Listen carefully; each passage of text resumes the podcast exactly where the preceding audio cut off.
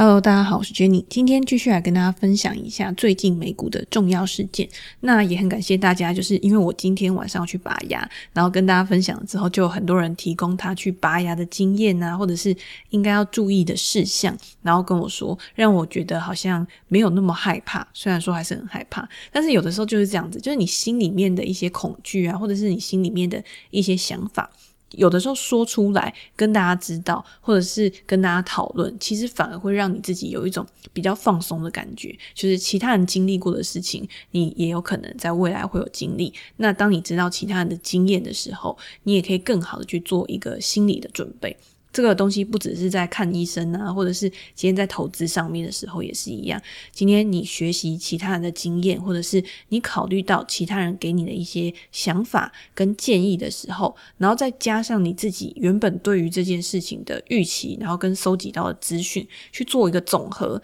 其实你对这个东西越认识的时候，恐惧其实就是会越少。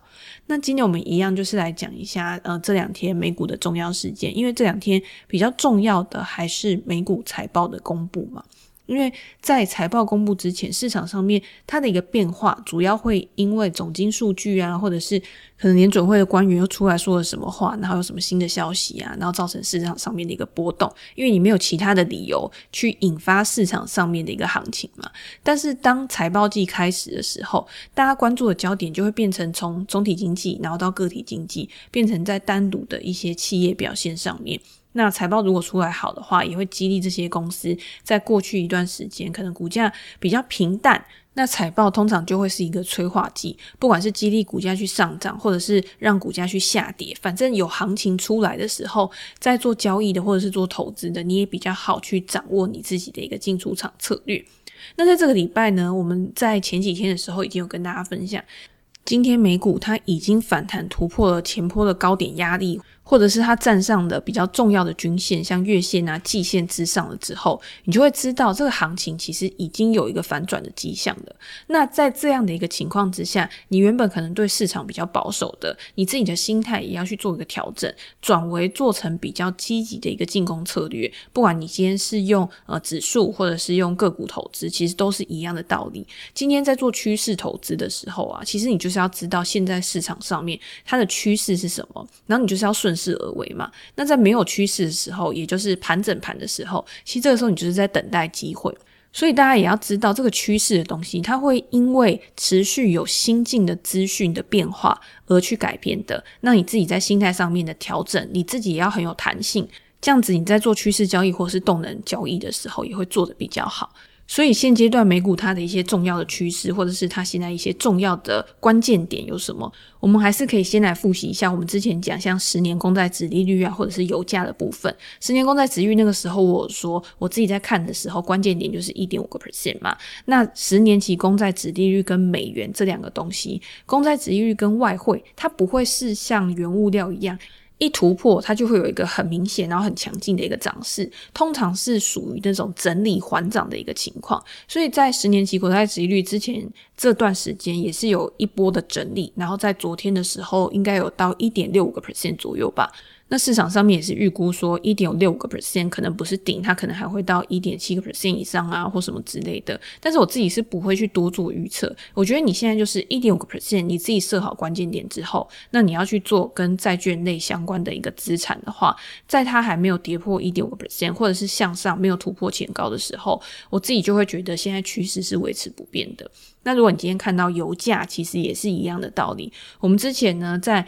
前前几个礼拜的时候吧，我们不是说油价应该是在六五到七十五之间去做一个震荡，但是它到七十五的时候，后来就突破，在突破了隔一两天，其实我有跟大家讲，诶，油价现在已经突破了我们之前的一个关键点位了。那我觉得在突破之后，应该会有一个蛮明显的行情出来，因为原物料跟债券跟美元、外汇这种东西，其实就是有一点不一样，它比较多外在的因素，比较多因素去影响它的一个行情走势。那现在油价它其实也是到了大概八十三块，甚至今天早上还有到八十，快到八十四块左右。那在这样子的一个情况之下，它目前的趋势也是没有改变的。但是你如果要问我说，诶，那油价到底会涨到哪边呢？或者是我现在还可不可以去布局能源股？其实，在这个时间点啊，就是一个比较困难去做决定的时候，因为你没有在一个好的关键点位。这个就是大家常常在问我说，诶，我到底要怎么样去找关键点位？我到底要怎么样去知道我的进出场、我的风控、我的风险报酬比要怎么抓？那就是像我刚刚讲的嘛，如果我今天觉得是七十五块的话，那今天突破七十五块，这里是一个关键点位。我如果可以在月靠近七十五块的地方去做，那我的停损点就可以设得越小。这个在我们之前的 YouTube 里面有一集影片，其实我有讲的比较详细，那大家可以再回去找那一集 YouTube 影片来看，我觉得会是一个比较清楚的一个状况。那如果有订阅的专栏读者的话，我们之前的专栏直播其实也有讲到这个东西。那我们再往下，其实大家比较关注的，一定还是现在市场上面个股的部分。那我们之前有讲到通膨会影响到的公司有哪一些？主要还是商品制造的公司嘛。前几天在宝桥的呃 PNG 这家公司的财报里面，它就有讲到成本的持续增加，其实会让公司有蛮大的压力，不管是在获利的压力，甚至在未来它需要去调整它产品的价格来维持它的一个获利能力。那在这样子的一个情况之下，因为它要去调整价格，那现在大家又一直觉得说，美国目前的消费是从从囤货这些商品转移到服务项，那有没有可能会影响到未来的一个营收成长或者是一个营运表现都有可能。那在市场的质疑之下呢，也让宝侨的股价是下跌的一个状况。那也有读者就问我说：“对，现在通膨的状况持续的去升温，那之后呢，有可能联总会它会开始进行缩债嘛？那缩债之后，如果市场下跌的话，我是不是应该要把我的钱投入在必须消费类股上，会比投入在非必须消费类股上还要好？”我觉得这读者他应该是听到我在上一集的时候跟大家讲。我就是用非必须消费类股跟必须消费类股来做比较嘛，在经济好的时候，其实对于这种比较积极型的非必须消费类股，其实是比较有利的。但是如果今天是在景气比较不好的时候，必须消费类股，也就是不管今天景气好不好，你有没有赚钱，你都必须要去支出的，这个就是必须消费类。那必须消费类股，它就有一个防御性质，因为它的营收一定是比较稳定的，它的现金流一定是比较稳定的。但是在现在这个当下，大家要去看，今天不管是从总金数据，或者是从各个指标来看，现在美股都还是在一个上升的趋势之上嘛。即便是有通膨的影响，会去影响到它的获利，这个时候我们就应该去想，那如果真的会去影响到这家公司的获利的话，他如果想要去调整价格，哪一种公司它的定价权是比较好的？我觉得也是非必需消费类，因为非必需消费类就是在景气好的时候，你会有更多的诱因想要去购买的，譬如说你想要出去玩，你想要去买一些精品，你想要去买一些奢侈品的时候。你在景气好的时候，有钱的时候，即便是这些东西它涨价了，你还是愿意多花一点钱去购买。但是如果今天经济不好的时候，你可能就不会想要去购买了。所以现在这个阶段呢，其实还是比较偏好呃经济好，所以对对于这些比较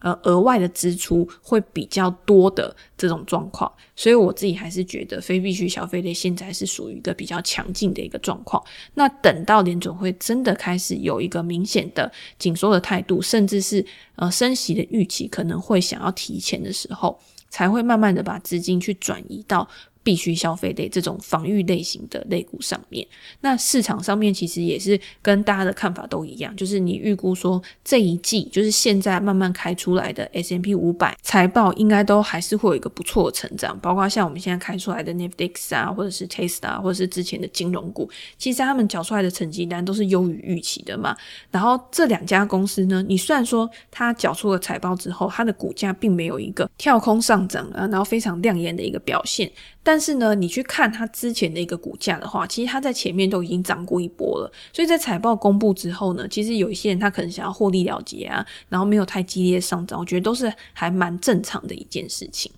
不过这个时候我就想到，因为我这两天有去正大正颜色去分享美股的投资嘛，然后就有一个人问我，他就说：“诶。”今天财报它是不是一个落后指标？如果今天呢，我们在选股的时候，我们去用财报去做选股的话，是不是不太适合？因为在财报公布了之后呢，多数人他可能都是买在预期，卖在实现，所以你今天这个财报的用处其实并不大。那我自己的想法是对，没错，财报就是一个落后指标。但是财报是落后指标，并不会影响我们对一家公司的一个评估，因为大家都知道嘛，股价其实是由投资人他对于这些公司未来的营运转望，然后去决定的。所以今天我们买到这家公司，它一定是基于他对这家公司的前景是很看好的。这个在我们之前的文章其实也有提过蛮多次。因为我自己在看公司的时候，我在研究的过程当中，其实我就是用基本面去结合技术面。那基本面的话，当然也是包括财报，包括一家公司产业的前景，一家公司营运状况，跟你对它未来的一个预期啊之类的。但是为什么我会加入技术面来做进出场的判断？就是在我确认了这家公司它基本面都没有问题的时候。那它再拉回到什么样的一个位置的时候，更适合你去建构这个投资组合，或是它在市场非常热络的时候，你想要去追高，那你要怎么样去控制你的风险报酬比？把这个基本面跟技术面去做一个结合，其实是可以帮助自己更有纪律的去建构一个投资组合。那我们就回到财报。那财报在这个过程当中，它扮演的角色是什么？其实第一个就是我对这家公司未来的预估。我在看这些财报的时候，因为美股公司的财报里面都会有管理层的一些讨论啊，那未来的一个规划，那我跟他的想法是不是一样的？因为在我的书里面，或者是我平常在写文章的时候，我会跟他讲说，你应该要用一个商业思维，把自己当成一个公司的管理者。如果今天是你的话，你会怎么样？去决定公司未来应该要做一些什么事情。那当财报出来的时候，你就是用来佐证你自己的判断，它是不是真的照你想的去做，是不是真的两个之间的一个呃默契是很好的。那当你对这家公司更有认同感的时候，其实你在报这家公司的股票的时候，其实你就是可以报得越稳。那这个当然是属于一个比较抽象的一个想法。那如果今天你想要更具体的，就是更客观的，其实财报就是一个非常好的一个具体的、客观的一个证据。这个数字呢，就是去客观的呈现一家公司它的表现到底是怎么样。然后我也觉得跟技术分析一样，今天一季的数据，一季的一个表现。它并不能代表这家公司它的一个本质，而是你应该要去知道说，这家公司它从过去到现在，它财报呈现出来这个营运趋势，这个趋势是不是能够持续的延续下去，才是更重要的。所以我每次都跟大家讲说，你一定要去看趋势，趋势。那你要怎么样去从财报里面找到趋势？譬如说，你在看公司的财报的时候，过去几季它的营收年成长率是不是持续去做一个提升的？它的三率，譬如说它的毛利率、它的营业利润率、它的净利率，是不是也是一直持续的在提升，甚至是它可以维持在一个很稳定的状况？那就表示说，这家公司它可能有一个非常 OK 的一个竞争优势，可以去巩固它，不需要去靠削价竞争呢，不需要去靠更多的广告支出、广告的费用，然后去帮它创造更多的营收。在这样子一个情况之下，如果今天突然在某一季这些数据有一个很大的一个变化，譬如说突然暴增或者是突然暴减，那这个东西就代表一个转折点嘛。你从这个财报数字的趋势当中，你可以很快速的去找到这个症结点、这个盲点，然后你再从这个问题下手去找到答案，去帮助你去提高你的研究效率。这个就是财报最大最大的一个功能功用。所以我会觉得说，今天就算财报它是一个落后指标又怎么样？但是今天你就是要把这些点，然后把它连成线，把它连成一个趋势之后，你才可以更好的去掌握这家公司的一个变化。而且你要想哦，你从这边你可以去找到潜在的一个风险，例如说你看到一家公司它的毛利率开始每一季都逐季开始降低的时候，那你就要提高警觉的嘛。像之前台积电它不是也是开始毛利率降低，大家就会觉得说，诶，你为什么毛利率降低？如果你今天真的都是高阶制程的话，你应该可以很好的去掌握你的毛利率、你的获利能力嘛。所以他在这一季的财报出来的时候，其实他也说，诶，我今天下一季我的毛利率，我的目标是定在哪边？我的长期毛利率是定在哪边？他就是给市场投资人一个很好的一个信心。那还有一种，我觉得也是还蛮经典的案例，就是你今天如果去看一家公司的财报，它是由亏转盈，就是从亏钱转到赚钱的，这个也是一种很重要的趋势改变啊，然后是往好的方向去演进嘛。所以这种时候呢，这种公司就是由亏转盈的公司，通常我们都会称作是转机股。它可能突然做出了什么样的产品跟服务，是可以符合市场的一个需求的，然后它的销售也销售得很好，然后带动整个。获利，然后跟营收的一个回升。转机股的股价爆发性通常也是非常强的，所以在这样子一个情况之下，通常比较少啦，是突然前一个月或者是前一季还在爆亏的，然后下一季就突然暴赚，通常都是慢慢的、慢慢的，然后往好的方向去前进。所以你为什么要去追踪每一季的一个财报记录，或者是你可以去看公司给的营收指引，去判断未来的一个营运状况，然后也可以帮助你对于未来股价走势有一个更好的一个评估方式。所以这时候就回到财报的部分。你在看这一季的财报的时候，当你有在追踪这一家公司，然后你看到它最新的财报的时候，你应该也要去翻一翻上一季的财报内容。上一季公司的电话会议里面说了什么？管理层他是怎么样去处理一些问题啊？或者是他要怎么样去提升他的成长？他给出的一些策略，然后拟定，然后你去看他在这一季的时候有没有真的去按照他所说的东西去做。那比如说像 Netflix 好了，在上一季的财报出来的时候，大家会如果我在 follow Netflix 这家公司的话，你会发现每一次财报出来都是先跌再涨。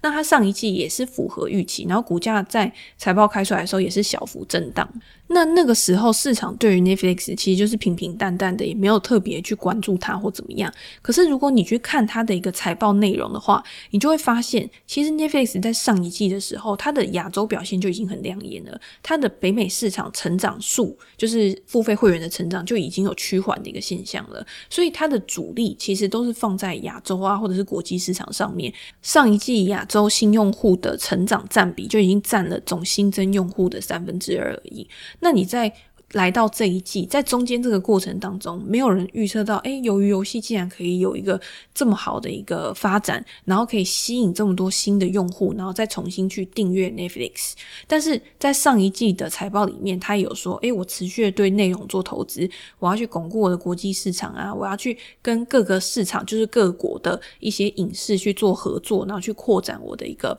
呃，营收来源，然后之后呢，也会有很多大制作会推出啊，之类之类的。那在这一季的时候，他有没有去印证他之前的说法？然后，当你手上有 Netflix 的股票的时候，你也可以持续的去观察它在未来这个策略是不是可以持续的去运作，而且还是一样可以表现的这么好。那我们再看昨天公布财报的 Tesla 这家公司，那更不用说了嘛。你在上一次财报出来的时候，其实我在最近的文章、跟 Podcast、跟 YouTube 的影片里面，我觉得我都已经把 Tesla 快要讲到烂掉，就讲了很多他的好话。就是你今天既然财报已经证明了这家公司真的就是在往一个好的方向去走的话，那你剩下就会去检视每一季财报出来的时候，是不是符合你的预期。你在上一季的时候，你就可以明显的看到，嗯，Tesla 它的获利能力跟它之前大家一直觉得说，诶，我今天你的获利都是靠碳排放的一个积分去贡献的啊。可是，在上一季的时候，其实这个问题就已经有减少了，就是这个比重就已经没有那么高了。然后再加上我今天的获利能力提升，然后我未来可能还有一些其他的一些成长来源，所以在这一季财报出来的时候，其实它营收还是比去年同期成长了五十七个 percent 嘛。然后公司就说，诶，这一次营收的主要推动当然就是来自汽车销量的增长，因为呃电动车的需求持续的去上升。那虽然说半导体啊缺料啊。塞港啊，这些问题影响到了生产跟交付，但是呢，整体来说，它 Tesla 整个营运状况还是非常非常的不错的。那如果未来它的一个德国波音厂啊，或者是德州厂开始呃提升产能，然后开始去做交付的话，其实对于它后续的一个交车跟它的一个营运，应该都会有还蛮不错的一个表现。所以在这样子的一个状况来讲的话，其实 Tesla 真的就像我们讲的，它现在就是一个稳健成长股。他要怎么样去巩固他的本业，然后让他的本业可以去为他带来获利。那他在相关的一个产品跟服务的推出上面，一定可以让市场上面给他的估值，或者是给他未来的一个展望，一定是更乐观的。那我在上一季的财报的分析文章里面，其实我也有跟大家分享，我就说，诶，半导体短缺这个问题其实就是暂时性的嘛，你就是看什么时候可以去做解决。但是你去看 Tesla 这家公司它的一个长期展望的话，第一个就是市场规模，这个也是这次。公司有讲到，就是市场对于电动车的这个需求持续在做提升。那另外呢，就是它的衍生服务，像它的一个自动驾驶的订阅啊，或者是未来可能自驾计程车，那个就是比较远之后的事情。可是这个东西呢，就是多了很多的一些想象空间跟预期的空间给市场。那另外还有一个就是能源收入。其实我在之前的前两季的。